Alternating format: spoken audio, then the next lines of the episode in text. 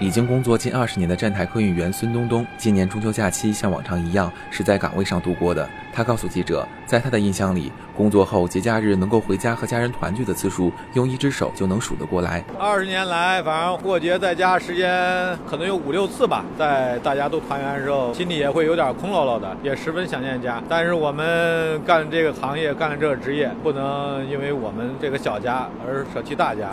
请旅客们准备好车票。中秋节当天，刘婉晴作为东站的值班站长，早早的就来到了车站，了解当天的班次信息，和同事做好交接工作。据了解，今年中秋是他在值班站长岗位上值的第一个假期班。从我入铁路之后有五年的时间，但是当值班站长这个职位只有短短的三个月。中秋节是一个阖家团圆的日子，看着来来往往的旅客能够安安全全的回到家，其实我的内心是很欣慰的。现在没有票吗？对对对，没有票。在东站志愿者服务台前，河南中医药大学大二学生刘可欣正在耐心的解答旅客问题。他说：“东站离学校不远，所以他经常来这里当志愿者。来自安阳的他，今年中秋没有回家，而是和同学们一起来做志愿服务。这一次是我过的意义非凡的一个中秋节。有一对盲人夫妇，我和另一个小伙伴，然后我们一起帮着他们从取票到乘车到下楼，给他们引路。然后他们待人特别的亲切，特别的和善，看到那种就是感到特别的开心，帮助这些乘客。然后我感觉自己内心就是是更有意义、更快乐的一件事情。”